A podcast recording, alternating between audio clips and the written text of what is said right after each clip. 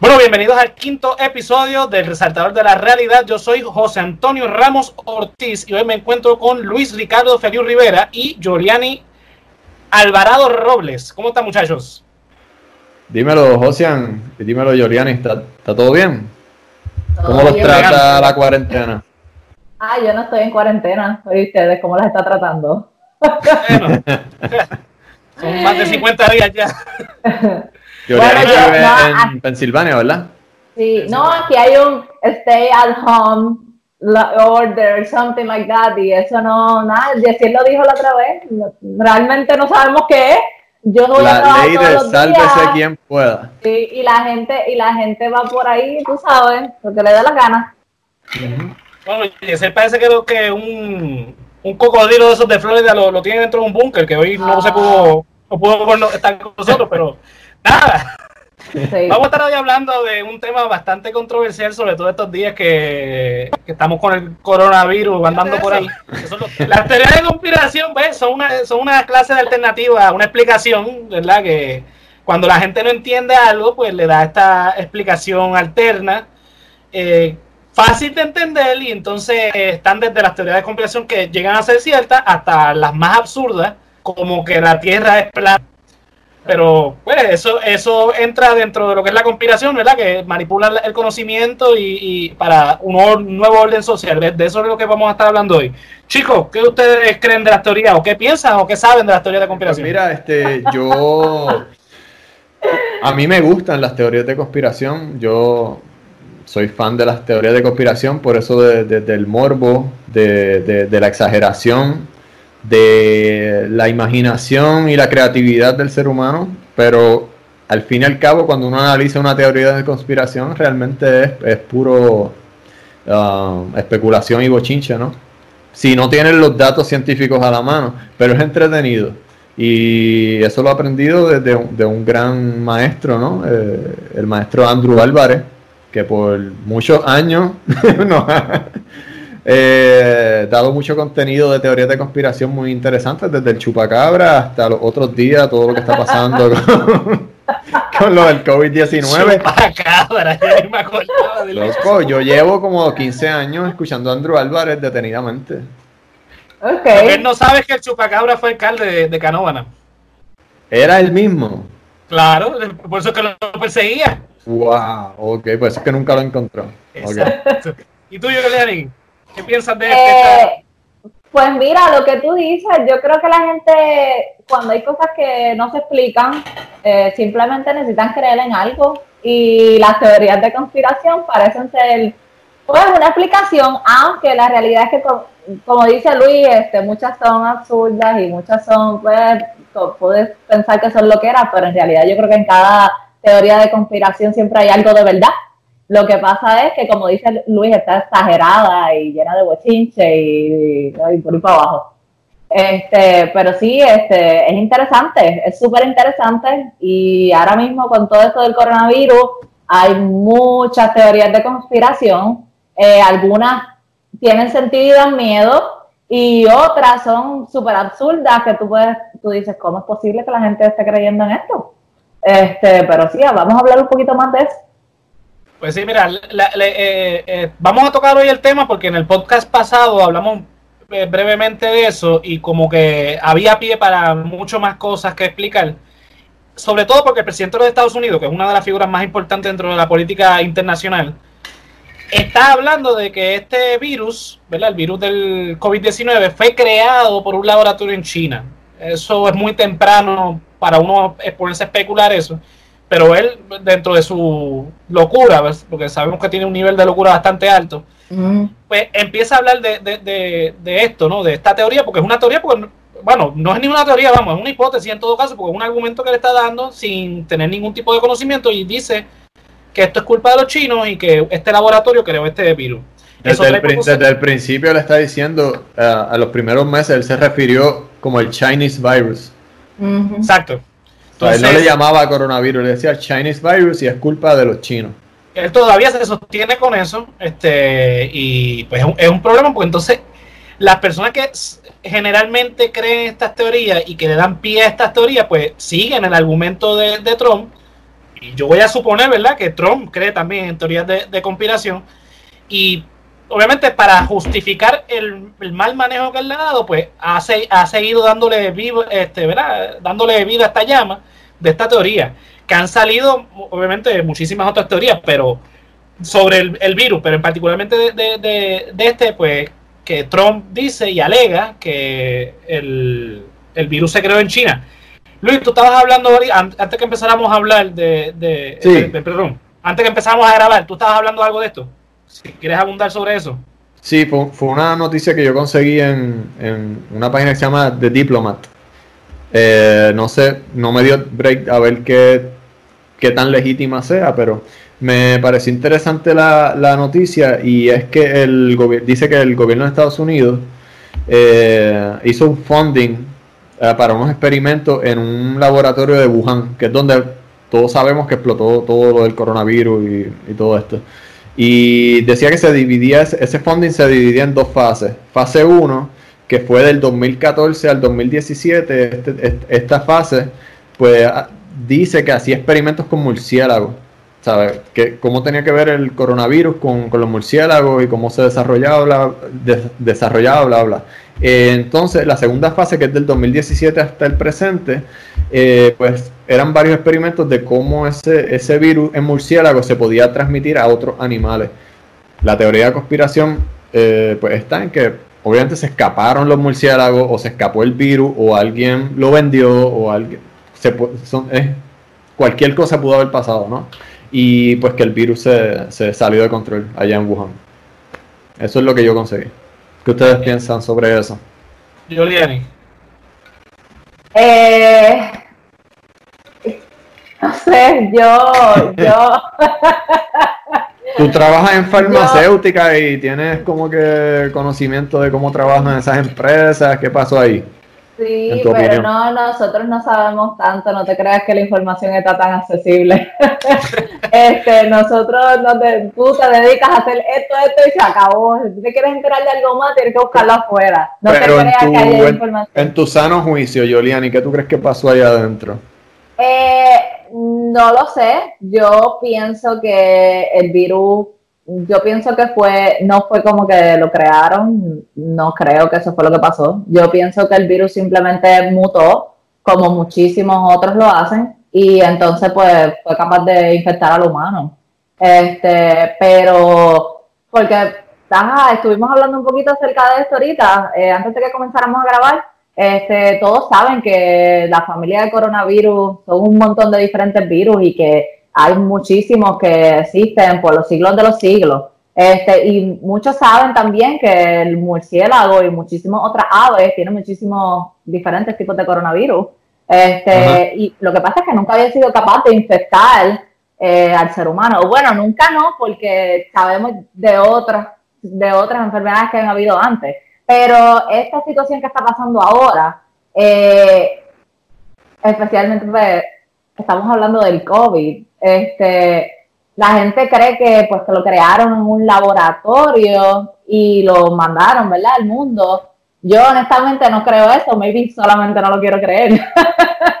Porque, ah, dime José. Lo, que, a, lo que, a lo que tú quieres ir es, ¿verdad? Dentro de tu línea de pensamiento, no es la primera vez que ocurre una epidemia en el mundo, o sea, esto no es nuevo, lo que pasa es lo que pasa es que obviamente como esta epidemia ha ido tan rápido y ha sido tan, tan violenta, pues la gente necesita una explicación más, más rápida.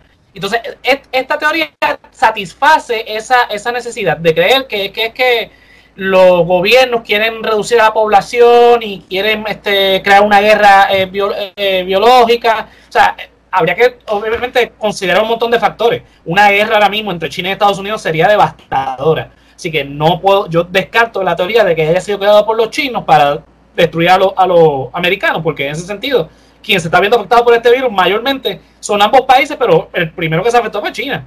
Después llegó a, Estados Unidos por una irresponsabilidad de parte de ese gobierno.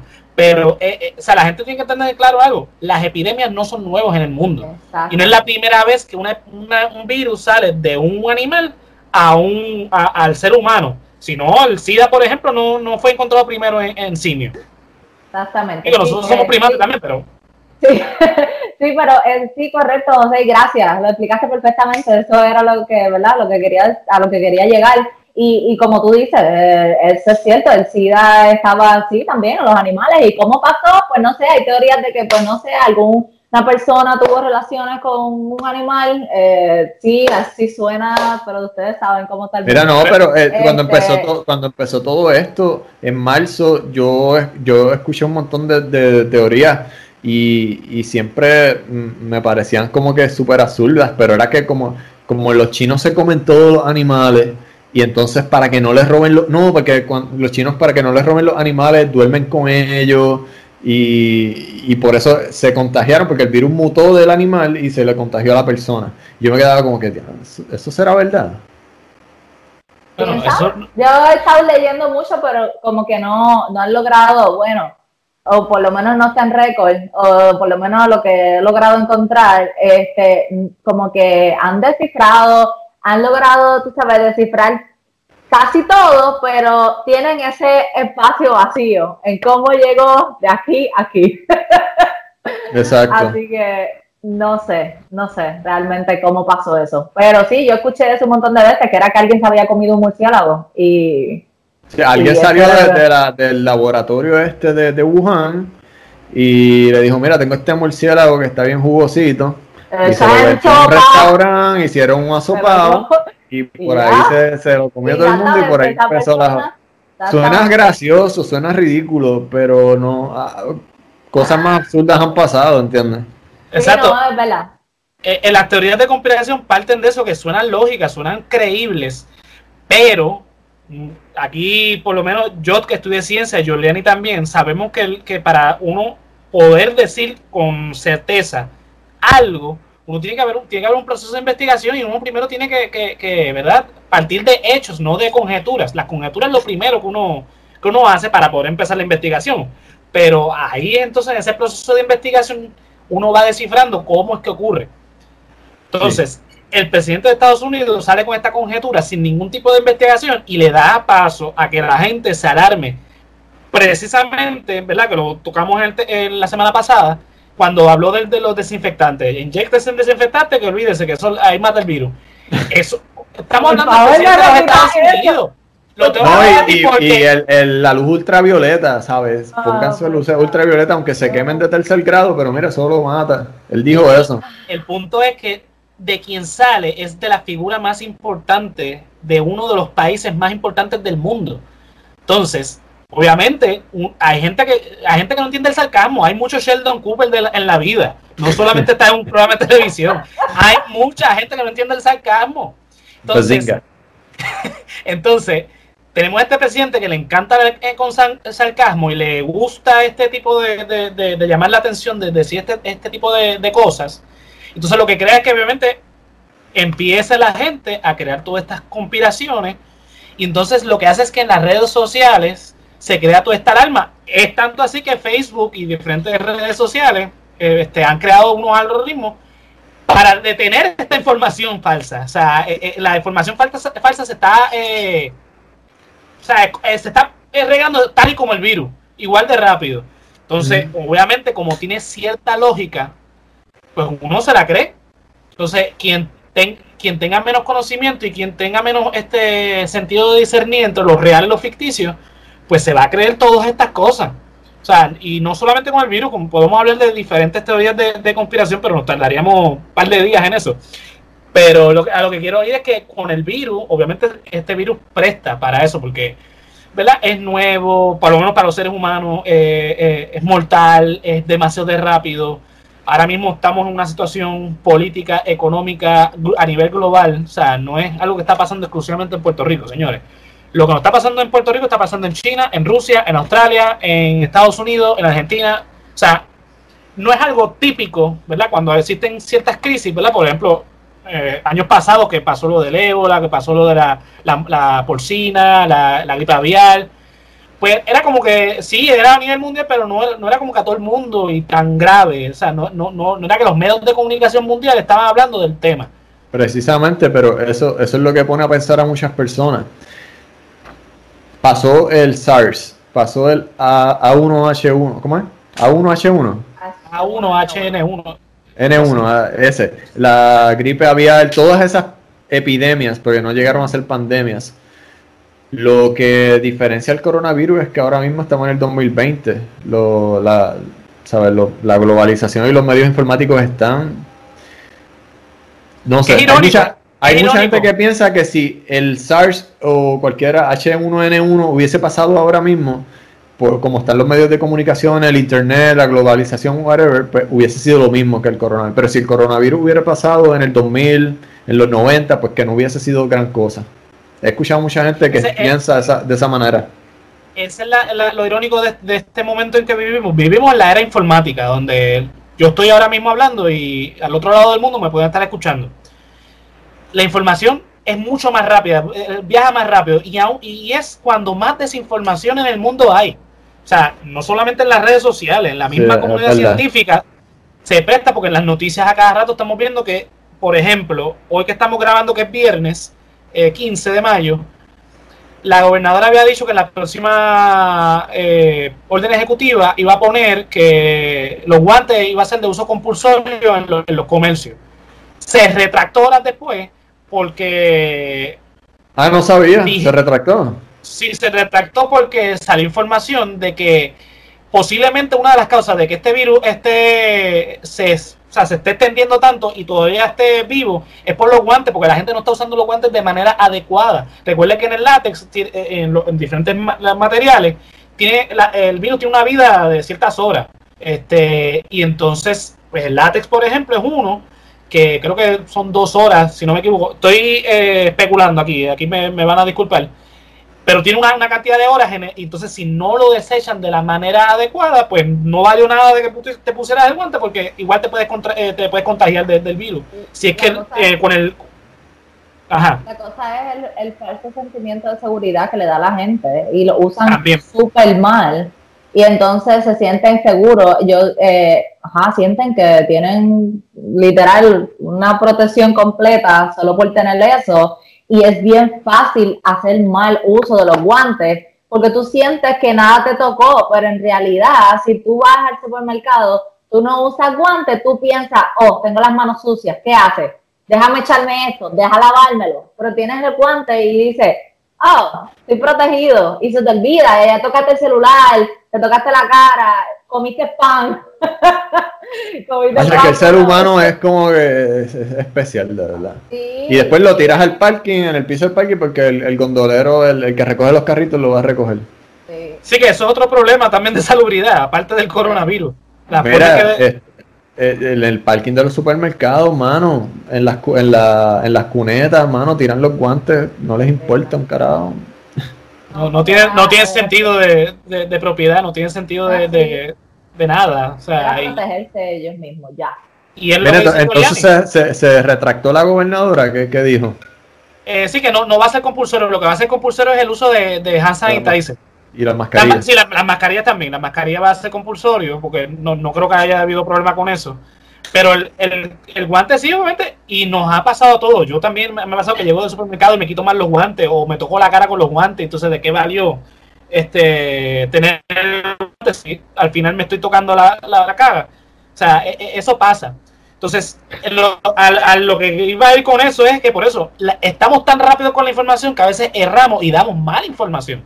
Entonces hay que tener cuidado con eso y sobre todo en lo que dijo Luis este cuando estaba mencionando el artículo, él no verificó este si el medio era confiable. Por eso mismo, porque hay muchos medios de comunicación en Puerto Rico y en todas partes del mundo que uno los ve porque está en internet y uno le, le da share o retweet, le da retweet o whatever y uno no sabe si es un medio confiable, uno tiene que tener cuidado. Inclusive cuando son medios confiables, hay que como que o sea, ¿será verdad lo que están diciendo por eh, precisamente el problema que estamos exponiendo aquí? Que da pie precisamente a las teorías de conspiración. Yo por eso hice la, aclaración porque no me dio break de verificar la fuente. Pero hay gente que, como el papagayo, repite la información y le da forward, eh, no les importa. Exacto.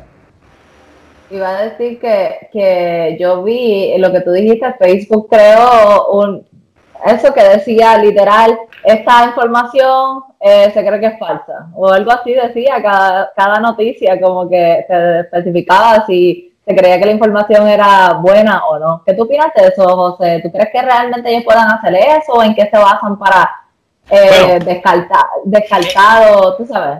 Bueno, es una, una herramienta bastante útil porque, vamos a hablar claro, si uno entra al, al, feed de, Facebook, de Instagram, de Twitter, hay mucha información que uno dice, wow. O sea, eso que están... Porque el problema es que recurren entonces a la demagogia. Que la demagogia no es otra cosa que utilizar una, una verdad a medias para un fin. Entonces, no estoy diciendo que los que creen las teorías de conspiración hagan esto, pero es lo que es. O sea, toman esta verdad a medias para alarmar a la gente. Esto lo utilizan mucho los políticos. Son políticos como Tomás Rivera Chat, que le encanta este, este, este recurso. Él dice que no, pero obviamente cuando uno analiza el, discurso, pues sí. Entonces Facebook, al hacer esto, pues obviamente ayuda, sobre todo a los viejitos, que son los más que usan este ahora Facebook, son más cibernéticos que uno los jóvenes, eh, eh, eh, compartiendo memes y demás. Pero también comparten esta información y entonces ellos se escandalizan y escandalizan a sus contactos también, creando un problema de, seguridad pública. Porque entonces alarma a la gente innecesariamente sobre temas que realmente no son ciertos. Que fue lo que pasó precisamente con el pastor al principio de la cuarentena aquí en Puerto Rico, que dijo que el lunes siguiente el gobierno iba a cerrar todo. Entonces todo el mundo con, el, eh, eh, con, la, con la histeria salió a los supermercados y a todas las tiendas que estaban abiertas a comprar todo lo que encontraran porque el lunes no iba a haber nada abierto. Entonces, eh, mi, mamá, mi mamá fue una de las que mandó el mensaje ese y me dijo, mira que tengo una amiga que, que tiene un contacto con, con, la Guardia Nacional, creo que dijo algo así, o con, con el Coast Guard.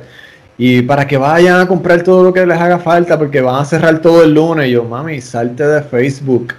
Maldita sea Facebook. Y ah. toda todas sus amigas, ellos son como un grupito de, de, doñitas que todo lo que sale en Facebook lo dan por sentado.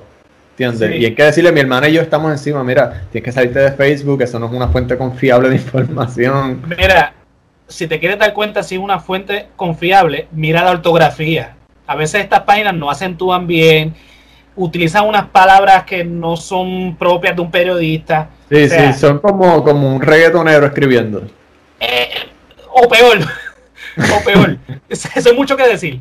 O sea, si, si la página tú entras, tiene mucha publicidad de esas de, de, de ¿cómo que se llama? Este, de clics, que este, eso se llama pop-ups.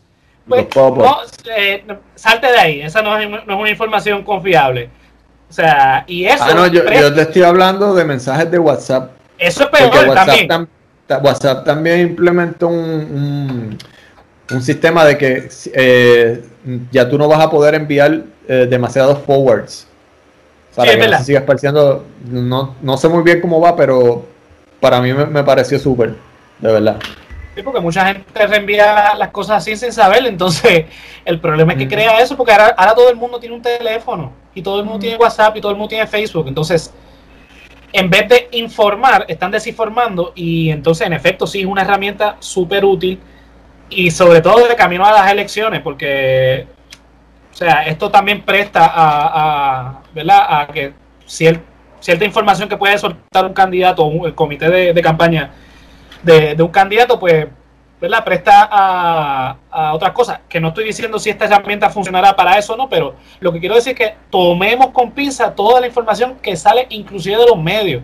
O sea, yo prefiero confiar más en, en un noticiero de un canal que a veces las mismas páginas de Facebook, precisamente por eso verifique, porque estamos, eh, eh, estamos en una, época de, de, informaciones para que verifique y verifique dos, tres, cuatro veces. Y siempre hay un, uno en la familia que es el, el sábelo todo. Pues pregúntale a él o a ella y le van a decir si no, si es cierto o no. Eh, estas teorías de conspiración, ¿verdad? Muchas de ellas salen por los medios populares de, de, ¿verdad? de entretenimiento, cine y televisión principalmente. O sea, podemos nombrar un sinnúmero de, de películas y series que combinan elementos históricos, entonces te hace dudar porque, por ejemplo, una película como National Treasure, que estábamos hablando este ahorita, de Nicolas Cage, que básicamente sincroniza la época de, la independencia de Estados Unidos con los sucesos que ocurren en la película, entonces uno se pone a pensar, wow, mira, eso, eso tiene... Entonces, da pie a la creatividad de la gente.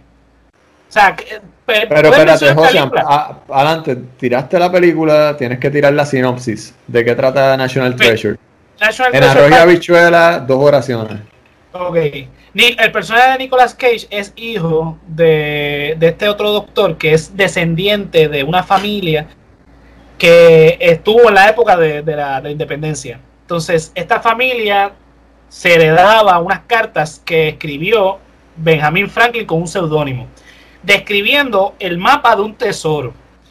Entonces, el papá del personaje de Nicolas Cage, que ahora mismo se me escapa el nombre del actor, eh, dejó esto porque se dio cuenta que era una teoría de conspiración. Dijo, no, no, estos son cuentos viejos, yo no voy a seguir con esto. Pero el hijo siguió interesado en el, en el, en el tesoro y eventualmente encuentra el tesoro por pistas que va dando, ¿verdad? Y que tiene que ver con la declaración de independencia, con este, Filadelfia, la ciudad de Filadelfia, que fue donde se, se redactó este documento. Citan partes de la historia, entonces todo va, o sea, el que sabe un poco de historia, pues lo va viendo y van entrando en la lógica, lo que estábamos hablando de que las teorías de conversación son lógicas. Pues estas películas se prestan para eso porque buscan la lógica para entrar con su, su medio de entretenimiento.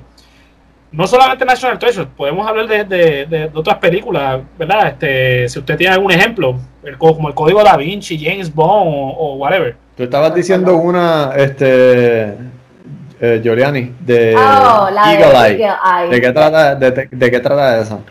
eh, es, es una, una, computadora, no sé, una mega computadora que se quiere eh, apropiar de Estados Unidos. Y entonces la computadora, pues, por supuesto, tiene acceso a todas las cámaras de todos los lugares, a todos los teléfonos, a todos los semáforos, o cada vez que quiere controlar a una persona, es tan simple como ajá, perseguirla por todas las partes. No hay ningún lugar en el que estés seguro porque a este momento todo el mundo tiene algo tecnológico y la computadora controlaba todo. Y la computadora eh, mató a básicamente el que... Spoiler, spoiler, hay gente que... Esa película es viejísima. Mató, mató un par de gente. sí, mató un par de gente. Mira, pero hablando en serio, para mí, en lo personal, cuando una persona o yo por mi cuenta leo algo que tiene que ver con inteligencia artificial o robots, yo lo veo con otro prisma, con, con otra forma, otro, no sé, lo veo de otra manera. Porque algo que realmente yo pienso que en, los, en la próxima década es algo que, que, va a ser bien real. La inteligencia artificial. No Exacto vemos Siri, este, Alexa, todas estas que, ¿verdad? que piensan, entre comillas, ¿verdad? Piensan de alguna manera. No, y tú, le ves la, tú le ves la cara a este tipo, al, al ¿cómo se llama? Elon Musk. Al de Tesla. Al de Tesla, que le puso un nombre bien extraño estos días al hijo, que, que es como una fórmula de física cuántica. y tú ves a ese tipo y tú dices, tú estás tramando algo, tipo, y tú en 10 años vas a hacer algo bien cabrón aquí. Okay, ahí... Yesiel no está hoy porque esa no es nuestra área de experticia y Yesiel podía no, haberla hablado un poquito ajá, más. Bien. Pues mira para allá. Yesiel, eres Yesiel para la próxima. Sí, vamos a tener que hacer un, segundo episodio de esto para que Yesiel se desahogue ahí. Mira, tú hablando de la robótica, hay robots de, de, de Will Smith. Hay este, robot, ya. también de Will Smith, este, que esa no la he visto, pero Gemini, Gemini Man o algo así creo que se llama, que es nueva que también. ah, que hicieron una versión de Will Smith en computadora que se ve bien, igual que él. Exacto, pero más joven. Entonces, pues también parte de eso, no, no, no la vi, pero ¿verdad? de las reseñas que pude leer, pues era partida de eso mismo. Eh, y, o sea, no solamente de, estas películas, pues obviamente te dan todo este razonamiento que no es tan descabellado pues entonces obviamente le da pie a la gente a crear sus teorías de conspiración y todas estas teorías de, que grupos selectos de, personas gobiernan detrás de, ¿verdad? De, hablemos de los Illuminati, por ejemplo, que aunque no es un grupo que, yo sepa, no existe ya, existió, pero no existe ahora. Pero están abriendo la, teoría, el debate de, la teoría de que ellos van a, crear este nuevo orden mundial. Entonces están manipulando los medios de comunicación, las elecciones y todo este tipo de cosas para crear este, ¿verdad? este nuevo orden mundial. Por ciertas cosas en la historia. o sea, los Illuminati sí existieron, era más bien un grupo filosófico más que nada.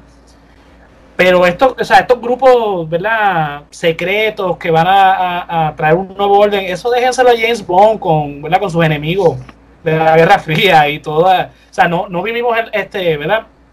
En, los, en Marvel, por ejemplo, que existe Hydra, o en este, DC, que existe la Legión del Mal y, se esconde en la profundidad de un pantano. No, mira, o sea, esos, esos grupos secretos, secretos no son tan secretos porque, o sea, conocemos a los Illuminati, sabemos que existieron.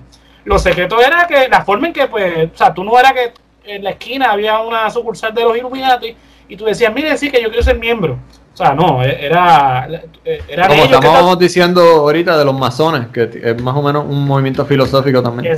exactamente. Y lo, para que lo entienda más o menos, en Los Simpsons, o sea, la, vida se puede explicar con Los Simpsons siempre. En Los Simpsons hay un capítulo. Ya sé por dónde viene. en Los Simpsons hay un capítulo que es de los magios, que son como una parodia de los, de los masones. A Homero le estaba curioso que a Carrie y a Lenin, que son los amigos de él de de la planta nuclear, pues tenían ciertos privilegios en la sociedad. Entonces él, se puso a investigar y qué sé yo carajo.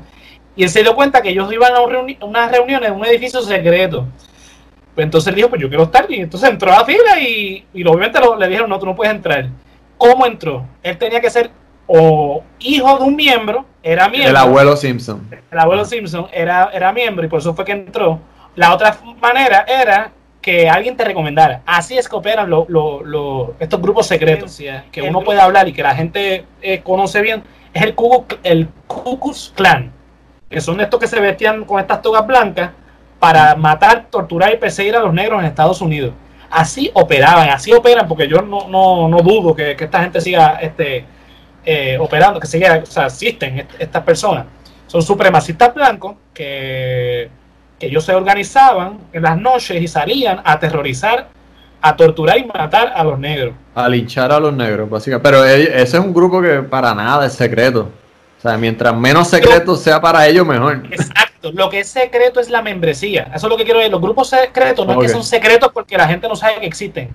Son secretos por la forma en que operan. Eh, por ejemplo, nadie sabe quién es miembro de, este, de esta organización. Porque ellos se ponen estas patolas y nadie sabe puede ser vecino tuyo, tú nunca te oh, enteraste. Y la forma en que reclutan es precisamente así. Eh, los que son miembros observan a estas personas y si cumplen con los requisitos, le hacen unas pruebas y entonces lo invitan a, entrar al grupo. O sea, no es, no es, no es como la, no parten de la teoría de, conspiración, que son este grupo, ¿verdad? Este, de ricos. Bueno, los Illuminati y los masones no dudo que sean gente rica, pero que se reúnen en secreto en este, esta guarida secreto con las, todas las contraseñas y que ellos van a dictar el orden de cómo es que se va a, operar en la sociedad. Esto, o sea, sí existe. Sí, como que se ponen batolas y prenden velas y hacen unos festines y orgías y eso, eso no, ¿tú crees que eso no es verdad? Bueno, puede que sea cierto, pero a lo, a lo que quiero oír es que, ¿verdad? el orden social se dicta de una manera mucho más este, visible, no es tan secreta como uno. Entonces hay Son más bien por intereses económicos. Exactamente, ahí vamos entonces a discernir lo que es el mito de la teoría de, conspiración y la, realidad. O sea, el, las teorías de, conspiración no es otra cosa que las leyendas de, antaño. O sea, las leyendas partían de una realidad y entonces venían y la empezaban a adornar y exagerar hasta llegar al punto de lo que hoy conocemos como la leyenda. ¿Verdad? Eh, son un sinnúmero de leyendas que uno puede este, hablar, pero en el caso de la teoría de conspiración, parte de eso, parte de la realidad de cómo opera el mundo. Como es tan compleja, pues son libros y libros y clases y clases que uno tiene que coger para entenderlo, que la gente entonces prefiere irse con la, la, la teoría de conspiración, porque es una idea más fácil, más lógica, y mucho más entendible, pues es que la, este, la dispersión, o sea, la gente eh, se entera más de las teorías de conspiración que del material académico que pueda resultar de ello. Entonces, ahí es donde yo quiero ir. Este, en Estados Unidos, por ejemplo, voy a dar el, caso de Estados Unidos porque es mucho, hasta cierto punto, más sencillo que, que hablar de otros casos. Estados Unidos cuando se funda en 1789, como lo conocemos hoy día, como la federación que es, que crea una república. La república, una república es para que no lo sepa, Estados Unidos es una república. es la división de poderes entre ejecutivo, legislativo y judicial. Entonces los, los, padres fundadores de Estados Unidos crearon esta división, ¿verdad? el ejecutivo siendo el presidente, el legislativo el Congreso y el, el judicial el Tribunal Supremo. Ellos tenían una fobia a la monarquía, por eso fue que se independizaron. Pero cuando hicieron ese, ese gobierno de la Confederación, no estoy hablando de la, de, la, Confederación de Estados del Sur que desembocó en la guerra civil, sino la primera confederación de estados que existió después de la independencia, ellos se dieron cuenta que eso era un cuerpo sin cabeza. Entonces deciden crear eh, la federación con una figura como el presidente, pero entonces quedaron unos pesos y contrapesos, que son entonces las otras ramas, dándole unos poderes, ciertos poderes a uno y, y, otros al otro para entonces verar uno por el otro, entonces que hay un balance. En inglés eso le llaman check and balance. Los padres fundadores dijeron, y esto no lo estoy inventando, esto tú lo puedes buscar en internet, un libro que se llama El Federalista, que fue escrito por eh, John Jay, James Madison, Alexander Hamilton, entre otros. Ellos son los padres fundadores de la Constitución de los Estados Unidos. O sea, no es un libro que se escribió pensando en eso, eran notas que escribían este, en los periódicos de ese entonces para explicar los beneficios de la federación. Y una de las cosas que ellos eh, recalcaron desde un principio era que ellos no querían un gobierno de pobres, ellos no querían una democracia, que es lo que literalmente significa este, la palabra. La palabra democracia es gobierno del pueblo, y el pueblo son la gente pobre, pues siempre en los países la mayoría es la gente pobre. Eso ha sido así desde, desde siempre. Pues ellos dijeron, nosotros somos pocos, somos los ricos, somos los blancos, somos los que tenemos el poder, pero no queremos soltarle todo ese poder al pueblo. Por lo tanto, no queremos una democracia, queremos una república y para crear esa república tenemos que crear, pues, básicamente lo que querían decir era, oligarquía, que es gobierno de los ricos. Pero ellos querían darle representación también al pueblo. Entonces crean todo este mecanismo que no voy a explicar a detalle, para no aburrirlos con el tema, eso lo explicaremos después en otro podcast si quieren, es cómo se compone el gobierno. Ellos crearon, por ejemplo, el, el poder legislativo en dos partes. ¿verdad? Como generalmente pasa, en la Cámara Baja y la Cámara Alta, siendo la Cámara Baja el poder de la Cámara de Representantes, que es el poder del pueblo. Esta Cámara es electa en su totalidad cada dos años. O sea, cada dos años la gente sale y vota por su congresista en la Cámara de Representantes y eso se elige por voto popular. O sea, el voto directo de la gente, cuando tú votas, ese voto va directamente a ese legislador es la Cámara de Representantes que se saca eh, ¿verdad? por el nivel de, población de un distrito. En su contraposición está el Senado, que en origen era electo por el cuerpo legislativo de los estados, o sea, no era voto directo.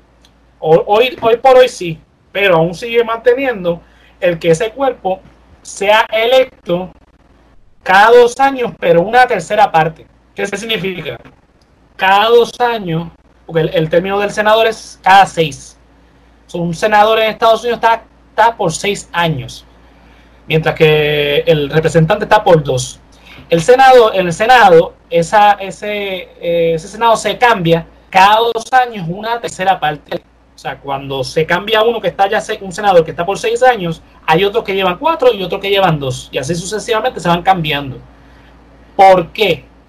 Porque eso le da break al senador de estar este, por más tiempo legislando, y como es electo por los, eh, los cuerpos legislativos de los estados, representa a los estados y a quien representa realmente es al interés de la élite.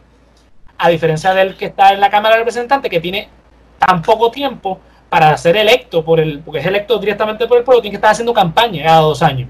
Eso no le pasa al senador. El senador hoy por hoy, ¿verdad? que ahora sí es electo, pues cada seis años se tiene que preocupar por, por, este, por ser electo, hacer, hacer la campaña. Y eso se debe a que en el Senado es quien eh, ratifica eh, los acuerdos internacionales que hace el presidente. O es el que confirma el, los, los jueces de los tribunales. Por eso es que se hace de esta manera. El presidente es electo cada cuatro años y por enmienda de la constitución, después de Franklin eh, Roosevelt, el presidente es electo eh, solamente por dos términos. O sea, antes era cada cuatro años, todas las veces que la persona quisiera, como es en el Senado, que hemos visto casos de senadores que mueren estando en el hemiciclo. por tanto tiempo que lleva. Hay gente que tiene 90 años y sigue siendo senador en Estados Unidos. El Senado federal, me refiero. Y entonces el presidente también tenía esa, eh, eh, eso, pero eso lo cambiaron para que entonces estuviese nada más que dos términos corridos, o, sea, o por ocho años, pero su término es cada cuatro años. Es electo por un, cuerpo que se llama el Colegio Electoral. Y prometo que en, un, un, episodio más adelante lo explicaremos más a detalle, porque es muy complejo. Básicamente, en resumidas cuentas, el presidente de los Estados Unidos no es electo por nadie, sino por este cuerpo creado llamado el Colegio Electoral que hoy se, se, este, se compromete con el voto popular, pero no es una obligación constitucional. O sea, el, el presidente y los senadores en primera instancia no eran electos por el pueblo. El Poder Judicial, que es el Tribunal Supremo, es, los jueces se nombran por el presidente y se ratifican por el Senado. O sea que básicamente todo el aparato gubernamental no es electo en Estados Unidos, nada más que la Cámara de Representantes. Y aunque ha habido enmiendas y, y tradiciones que se han ido cambiando, la realidad es que el poder queda bastante limitado y el pueblo no tiene un el poder suficiente. Es como el, el famoso 1% que le dicen, en, o sea, se ha dado a conocer estos últimos años, que es ese sector de gente de poder y, y, los ricos, básicamente, los billonarios y los billonarios, el 1% ese 1% que tú mencionas, el 1% de la población, que básicamente creo que tiene, que lo que habla es que tiene el 99% de, de las riquezas de la nación, se viene teorizando desde hace muchísimos años. En las ciencias sociales se, eso se refiere a la clase eh, superior norteamericana, que son estas familias selectas de ricos que llevan toda la vida siendo ricos, que son los que precisamente controlan el gobierno, y lo voy a explicar más adelante cómo es que lo controlan. Estas familias son los Rockefeller de la vida. Y no son todos los ricos. Por ejemplo, un este Bill Gates, que es básicamente el hombre más, más rico del mundo, no pertenecería a esta élite, porque esto no es solamente de, cuestión de, cuánto dinero tú tienes, sino cuánta influencia dentro de, las capacidades, este, ¿verdad? De, todos los años que tú tienes. Y cuán, cuán conectado tú estés con, con, el gobierno, ¿no? Exacto. Hasta cierto punto. Porque, por ejemplo, la diferencia entre Bill Gates y los Rockefeller es que Bill Gates es un, es un rico nuevo. Quizá los nietos, bisnietos de Bill Gates, cuando hereden su fortuna, que no es una posibilidad porque se ha dicho, ¿verdad?, que no va a heredar a sus hijos su fortuna, por lo menos no toda, pues serían entonces parte de la clase superior. Los Rockefeller, como llevan décadas y décadas y décadas existiendo, pues ya son parte de esa, de esa, de esa clase superior, que son las que básicamente van a mover las elecciones. ¿Por qué digo eso? Porque recuerden que las elecciones son financiadas por capital privado. En Estados Unidos eso es permitible. Y aquí en Puerto Rico eh, este, este señor este, se quitó el de, que era para los demócratas, Bloomberg, que era uno de esos del 1%, que era una de las personas más, más ricas de, Estados Unidos. Hizo su campaña y se quitó a pesar de que es uno de los más ricos, porque precisamente lo que se teoriza con la, teoría esta de la clase superior norteamericana es que los ricos no, eh, esta gente no participa de la política, más bien influencian en la política y lo influencian precisamente con eh, con las campañas políticas. Entonces, sí, es aquí como, como decirlo los Fonalleda. Exactamente. los Fonalleda, los, los de que controlan el Carrión, los, exacto. Los, los Carrión, los Ferrer Rangel, exacto, para contextualizarlo. En Puerto Rico, esa, esa clase superior vendría siendo esa familia que estamos mencionando. Lo que pasa es que en Puerto Rico no aplica la teoría porque Puerto Rico es una colonia. Entonces ahí pues entrarían otros factores. Como el, el, el, el Great Value. Más o menos. El punto es, estas familias que controlan las industrias más poderosas en Estados Unidos entran en lo que en la política norteamericana se llama eh, el triángulo de hierro. Esta es la verdadera teoría de conspiración. Esta es la realidad de la teoría de conspiración. Así como se controla. ¿Qué es el, triángulo de hierro? El triángulo de hierro es básicamente un, algo abstracto, no es que exista así. Por ejemplo, un grupo de interés que puede ser una industria como la industria armamentista, la industria farmacéutica, la industria de comida, la industria petrolera, es el grupo de interés, como también puede ser un sindicato, no necesariamente una industria capitalista, puede ser un sindicato o una comunidad o una asociación de lo que sea. El punto es que este, este, este grupo de interés va a generar presión con las campañas o con el cabildeo para la legislación que se hace en el Congreso. Entonces el Congreso legisla y pone, pone en práctica, pues, eh, cuando el Congreso, recuerden que la forma en que se aprueba una, ley es el Congreso la, la, aprueba, la pasa al Ejecutivo, que en este caso de los Estados Unidos es el presidente, y entonces el presidente la ejecuta con la burocracia, que es la otra parte del triángulo. Entonces, la burocracia es la que le va a dar entonces beneficios al grupo de interés. ¿Cómo funciona esto en términos prácticos? Por ejemplo, supongamos que, ¿verdad? Que la Coca-Cola, por dar un ejemplo, quiere que eh, la Coca-Cola se, se vea, o sea, sea el producto que en todas las agencias de gobierno de los Estados Unidos tomen. Estoy diciendo un poquito exagerado, pero. Sí, no, pues la Coca-Cola es gente, gente buena. Ajá.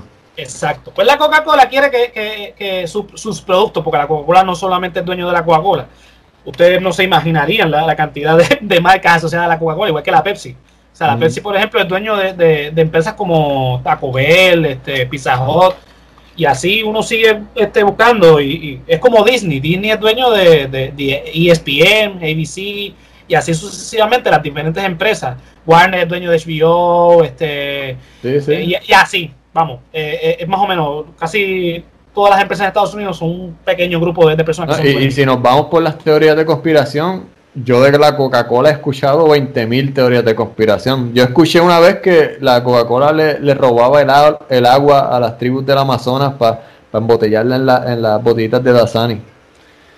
Yo dije, fíjate, suena ya, no suena tan mal.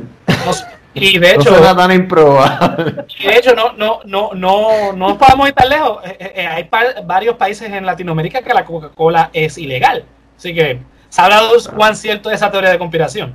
Pero bueno, empezó, empezó, echando, empezó, la Coca-Cola, eso no es una teoría de conspiración, eso es un hecho que le echaban cocaína, ¿no?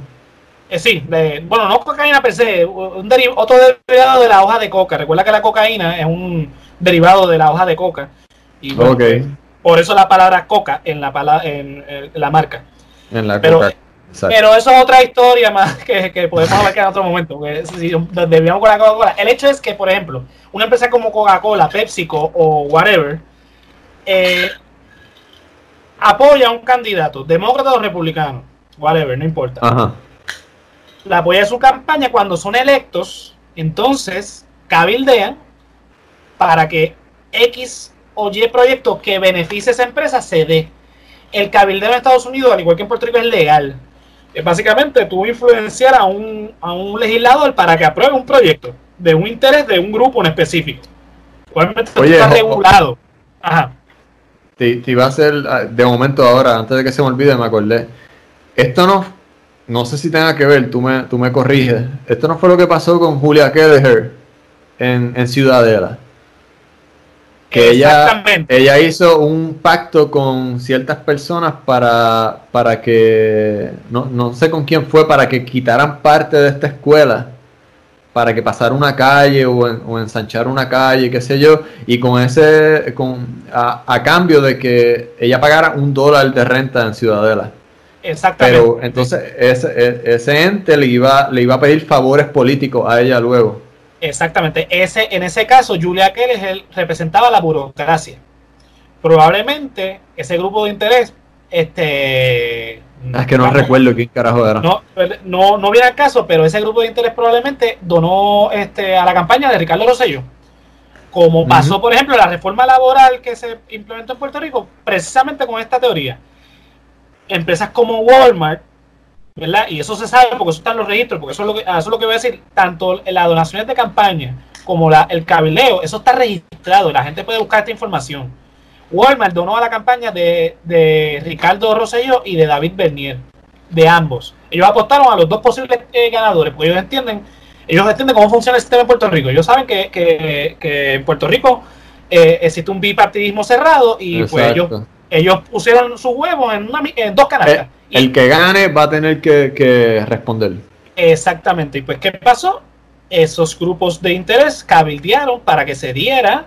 Este, ellos, o sea, no, no es Walmart que va allí. Ellos contratan a este grupo de expertos, en su mayoría abogados, que van a ir a la legislatura para impulsar un proyecto porque tiene beneficios para ciertos sectores. Obviamente ellos, ellos, ellos este, ¿verdad? Te lo justifican un montón de estudios un montón de cosas, pero obviamente eh, hay algo detrás de ello. Entonces, eh, al ser aprobado en el Congreso, en la legislatura, en el caso de Puerto Rico, pues entonces pasa al otro, otro, otro lado del triángulo, que es la burocracia, que implementa esa, esa política pública que beneficia al grupo de interés.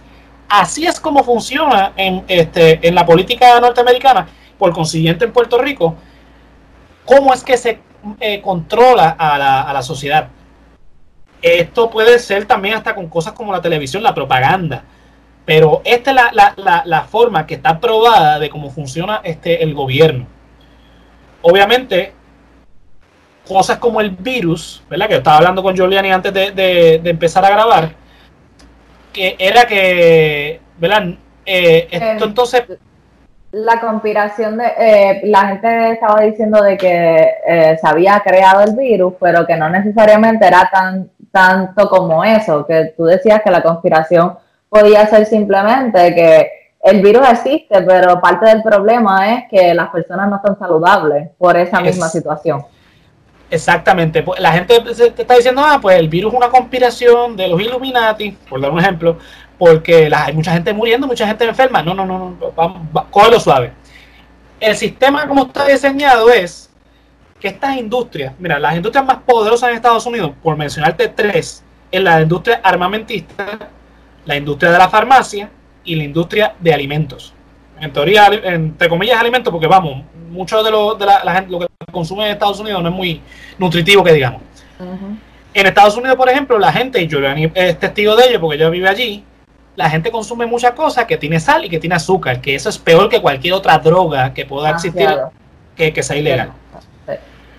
¿Qué pasa? En Estados Unidos sabemos que la salud es un, es un mercado. Es muy caro ser saludable en Estados Unidos en todos los sentidos. Por ejemplo, cualquiera de ustedes puede ir a un McDonald's, a un Burger King o a cualquier fast food y usted va a ver que hay un great value, ¿verdad? El, eh, el- el menú barato de a peso, que son los, las hamburguesas, las papitas fritas, el refresco, los nuggets. O puede ver los combos que también son relativamente baratos. Versus la ensalada que te están vendiendo o la opción vegana que tiene el menú, que es súper caro. O te vayas a un supermercado y va a ver que la sección vegetariana, la sección vegana o la sección orgánica también es súper cara. Pues, eh, eh, hasta cierto punto, cada industria ayuda a la otra. Si la industria de alimentos mantiene los alimentos saludables caros, significa que va a haber más gente enferma o más gente propensa a enfermarse. Por lo tanto, va a necesitar de la farmacia, de los hospitales. Lo mismo pasa con la industria armamentista. La industria armamentista necesita que las drogas, como la marihuana o la cocaína, sean ilegales. El perfecto ejemplo, con lo del triángulo. La marihuana no era ilegal. La que era ilegal era el alcohol. O sea, personajes como Al Capone, ¿verdad? Que lo conocemos muchísimo. Hay, de hecho, hay una, película, hablando de películas, hay una nueva de Tom Hardy que protagoniza él haciendo de Al Capone. Este mafioso no, no, no, no, no este transportaba heroína y cocaína, lo que, lo que traficaba era whisky. Él traía whisky de, de, de Canadá, creo que era, o de algún otro sitio, o lo fabricaba, no, no me queda claro, pero ese era el, el modus operandi de los años 20, los años 30, durante la, la prohibición. Entonces, el FBI Lo, se lo fa- cree- lo- lo- lo fabricaban en, en bañeras con los alambiques, como en Los Simpsons. Eso iba a decir yo ahora. Otra Como vez. Helio, pues. Helio Pez, que de hecho está basado en un personaje real. Este, pues el- sí, eh, Homero, que en ese capítulo era el, el varón de la cerveza, los Simpsons siempre explican todo en la vida. El varón de la cerveza prácticamente lo que hacía era eso, creaba y traficaba con whisky, con cerveza, con vino. Pues eso es lo que hacía Al Capone, el, el líder Nicky Scarfo, este, Joe DeVos, todos estos mafiosos italianos de esa época, pues hacían eso. El FBI se crea precisamente para perseguir a estos mafiosos. Cuando Y sin la- embargo, la, la- el, el cannabis y la cocaína eran legal. eran legales. De hecho, por eso es que cuando ahorita que hablaste de la, de la cocaína con la Coca-Cola, que la creó un farmacéutico, la Coca-Cola es creada por un farmacéutico, pues era porque él, pudo conseguirle este, la hoja de coca y, pues recuerda que la Coca-Cola en primera instancia era un, era un eh, ¿cómo que le llamaban eso? Un, vamos, un medicamento, por decirlo el, el- término moderno, que era para la tos o algo por el estilo. se dio cuenta que pues la gente le lo compraba porque lo encontraba refrescante y pues lo comercializó y eventualmente vendió la marca. Anyway, pues sí, eh, el, alcohol era ilegal mientras que la, marihuana y, la coca se conseguían de manera legal porque no había, no había una criminalización de eso. Cuando el gobierno de Estados Unidos ve que hay un problema, crea entonces el FBI y el FBI va detrás de, todos estos mafiosos. Cuando se legaliza el alcohol, el FBI se queda sin trabajo. Entonces hicieron dos cosas. Empezaron a, perseguir mafuteros en Estados Unidos e independentistas en Puerto Rico. Porque después que se legalizó el alcohol, ahí fue que empezaron entonces las carpetas y, la época violenta en Puerto Rico de los nacionalistas, precisamente. Pues ahí entra entonces a lo que te quiero decir, la industria armamentista de, de, armas en Estados Unidos necesita dos cosas, que la droga sea ilegal para venderle, eh, venderle drogas, no, venderle armas a los mafiosos, a los cárteles en Estados Unidos, y necesita la, la, guerra para venderle este armamento no solamente al gobierno de Estados Unidos, sino al enemigo también. Y el perfecto ejemplo, ya que estamos hablando de películas, en la película de Iron Man, la 1. La de Tony Stark, sí, sí. Exacto, Tony Stark es dueño de una empresa armamentista que hereda de su padre, Stark Industry. Es, ficción, pero esto pasa en la vida real. Es una eh, crítica a eso. Exactamente. Él cuando toma la empresa es secuestrado por unos terroristas y se da cuenta que los terroristas compran armas de, de Stark Industries. En la actualidad, en la vida real, eso pasa. O sea, los llamados terroristas y enemigos de los Estados Unidos básicamente compran armas a los Estados Unidos, porque Estados Unidos es el mayor productor de, armas en el mundo. O sea, hay más armas en Estados Unidos que seres humanos. sí, pero mira, mira, mira, cómo da, mira cómo da vueltas todo esto. Yo he visto la mayoría, no he visto todas, pero he visto la mayoría de las películas de Marvel. Y el Estados Unidos termina siendo el bueno. Aunque mira eso que tú estás diciendo. Eh, siguen utilizando la propaganda porque a quién unen con, Iron Man y con Tony Stark, a Captain America. Y cuando él sale así con, la fanfarre y el escudito y, la estrella. Mira, eso puede ser un excelente podcast también. Este, porque, por ejemplo, personajes como Superman, a mí me gusta Superman, me gusta todo lo que es DC Comics y Marvel, pero vamos a ver claro, Superman nace como una propaganda política a favor de la imagen de los Estados Unidos en la Segunda Guerra Mundial, igual que Capitán América. el, que de hecho, yo creo que Marvel Studios adaptó Capitán América en la Segunda Guerra Mundial, porque Capitán América realmente no, no hay forma de adaptarlo en lo que es ahora esa propaganda pues no, no funcionaba en, la actualidad, por lo tanto pues ellos se fueron al pasado y crearon a, Capitán América en el mundo de, Exacto. cinematográfico porque encajaba bien. ¿Cuál es el primer enemigo de, Capitán América? Pues eh, este Red Skull, que es eh, un nazi.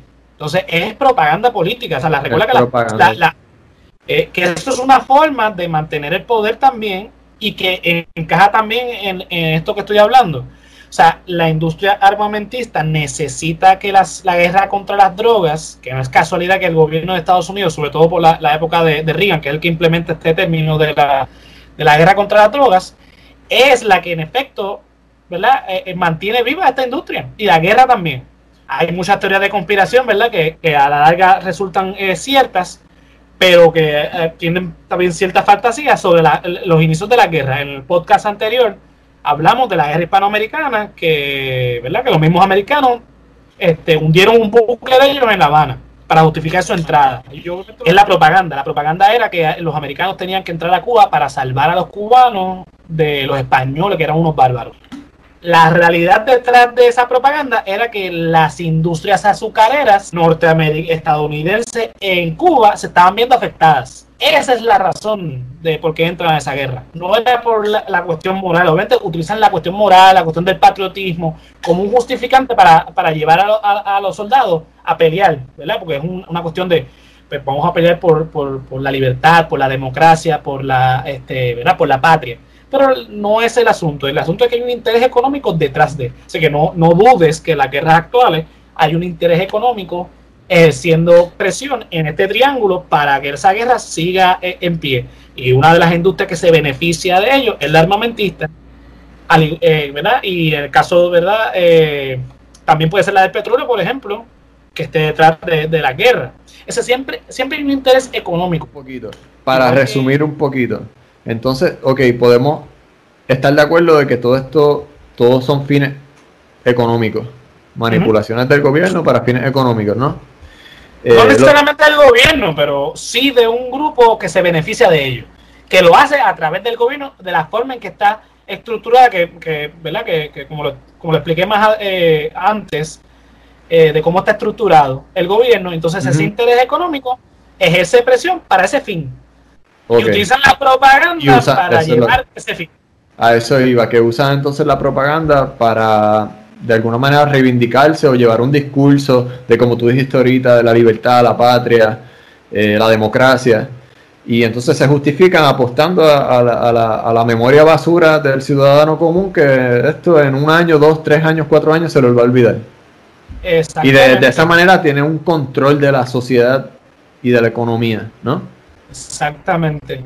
A lo que quiero oír es que no es tan secreto como lo quieren hacer ver las teorías de conspiración, que son como dice, como dijiste tú, Luis, al principio, son morbosas, son divertidas, te entretienen, te gustan y son fáciles de entender y entonces da pie a que entonces te vean como un loquito cuando tú dices cosas como la que estoy diciendo ahora, que es muy académico, yo lo estoy explicando lo más breve posible, créanme que esto es muy, muy profundo que lo podemos abordar en otro en otro episodio. Ahorita lo estábamos diciendo de Marvel y de y, de, y tú pusiste lo de DC, Superman, eh, eh, la cara de Giuliani era como que, ¿what? ¿De qué están hablando ustedes? Eso fue el, día. Mira, para más decirte si es propaganda. Vamos, no vamos a hablar de Marvel ni de. No, es otro capítulo, papi. Y eso invitamos a otra gente que sepa más que nosotros. Pero a, eh, a mí me siguen gustando los personajes a pesar de que sé que son propaganda ve los colores de Capitán América y Superman y te vas a dar cuenta que es una propaganda, eh, ¿verdad? Ah, de patriotismo Pero la propaganda este, de entretenimiento, propaganda política, la, han utilizado todos los gobiernos. Yo estudio y estudié animación y por mi cuenta. Eh, y, es bien interesante ver las propagandas que hacían en lo, en lo, para la Primera y Segunda Guerra Mundial, el gobierno ruso, el gobierno japonés, eh, el gobierno este de los nazis, de alemán, el gobierno alemán, y tiraban unas... Eh, ellos tenían un budget para hacer unas animaciones y unas producciones de televisión que en ese momento era algo nuevo para el broadcasting. Y ellos hacían unas animaciones... Exacto, y la gente, como era algo nuevo, se quedaba pegado en la radio, en la televisión, viendo estas animaciones y estos montajes, y, caían. Y era una manera, manera de eh, um, manipulación social. Bueno, dímelo, José, por hoy, ¿qué pasó? Por hoy, pues, la conclusión, señores. Las teorías de conspiración son leyendas como toda la realidad existe y es lo que lo que acabamos de hablar, lo que, yo discutí básicamente porque ustedes dos se quedaron callados, no me hicieron preguntar ni nada. No, pero, sabe. Pero si metiste como siete temas ahí de cantazo, no, me diste break a pensar. Si interrumpes, si tú, tú, vas ahí explicando, explicando, explicando. Ah, si interrumpes, eh, si interrumpes, la pierdes y la cagas, cabrón. Se daña, se daña si interrumpimos pero nada, cerrando el tema, pues básicamente sí, las teorías existen en base a una realidad. O sea, teorías no, porque no son teorías, porque científicamente hablando se llama teoría porque popularmente se le conoce como una teoría. Pero vamos, es una leyenda, una leyenda urbana y pues señores, déjenle eso a Hollywood, que sabe explotar eso como entretenimiento, no se crea todo lo que, que, ¿verdad? que ve en internet sobre estas teorías. Busca información, hay un montón de libros que, que hablan sobre lo que yo hablé que es básicamente cómo es que funciona realmente, eh, ¿verdad? Cómo es que se manipula el poder y está ahí, es evidente, está ahí a la luz del día. O sea, no, no tienes que, crear toda esta conspiración fabulosa sobre estos grupos selectos, secretos, que tú no los ves. Están ahí, tú los ves. Lo que pasa es que tú no te das cuenta de eso, pero están ahí. Que usted puede buscar en internet o buscar un libro o un documental que le puede ayudar a entender realmente quién controla eh, los gobiernos y la, sociedad en general. Mira, yo, yo, todo José. yo quería agregar para, para cerrar, eh, mira, estamos en la era informática, ok, es cierto, la información está uh, en toda, tu, toda la información del mundo está en tu celular, en la palma de tu mano. Mm, piensa todo, dúdalo todo, pon en tela de juicio todo, no te creas nada. Eh, busca información que está ahí. si el gobierno te dice una cosa, eh, tú no lo creas al 100%, no te metas, y, tanto así como las páginas de Andrew Álvarez o de teorías de conspiración, el otro extremo, mira lo que tienen que ofrecer, busca la información y tú llegas a tus propias conclusiones. No te creas nada de lo que te dice ni una parte ni la otra. Eh, toda la información está ahí y usa tu inteligencia. Eh, no te dejes llevar por, por, lo que dice tu amigo, por lo que dicen las masas, tu grupo de amistades. Eh, busca la información. yo creo que eso es todo lo que, lo que tenía que, que añadir. sí, no, no. Traten de encontrar, como dijiste, lugares que, que sí, porque hay tanta información así mismito. Si tú quieres encontrar información que apoye solamente esta conspiración o esta idea loca que se te ocurrió, aunque no tenga sentido, vas a encontrar miles de páginas que digan que sí también. Mira, sí, sí, si, tú te vas, si tú, vas a, si, si, tú piensas que los gatos son los reyes del mundo, tú te vas a ir a, a, internet y vas a encontrar un grupo que van a pensar como tú que los gatos son los reyes del mundo y le van a hacer ofrendas y mierda y pues, ok, si haces tu viaje y tu rollo, pues, fine. Pero no necesariamente es así para todo el mundo. ¿Me sigue? Y como dice José, mejor vayan a los libros o como empiecen en Wikipedia y de ahí hay 20 links y siguen fuentes que sean confiables. Este, Dúdenlo todo. Hay que dudarlo todo. No me crean a mí, no le crean a Luis, no le crean a Giuliani, no le crean a nadie. O sea, póngalo todo en duda, busque información, eh, contrapese, o sea, compare y saque sus conclusiones. Recuerden que el resaltador de la realidad lo pueden buscar en cualquier plataforma de, podcast. También en formato video lo pueden, nos pueden conseguir en YouTube.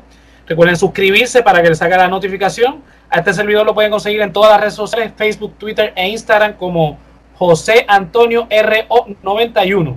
Luis, ¿dónde te consiguen a ti? Mira, a mí me consiguen en Instagram como El Hombre Lobo. El Hombre Lobo, todos juntos. Eh, yo soy artista y pueden conseguir mi arte si me quieren eh, contratar para alguna comisión, algún print, algún original, eh, se meten a mi página, El Hombre Lobo en Instagram, y me mandan un mensaje. Consuman podcasts locales, apóyennos. Si tienen amistades que no tienen nada que hacer esta cuarentena, díganle: Mira, tengo este podcast que es bien chévere, se llama El Resaltador de la Realidad. Le dan los links, le dan forward y así nos apoyan. Yoliane.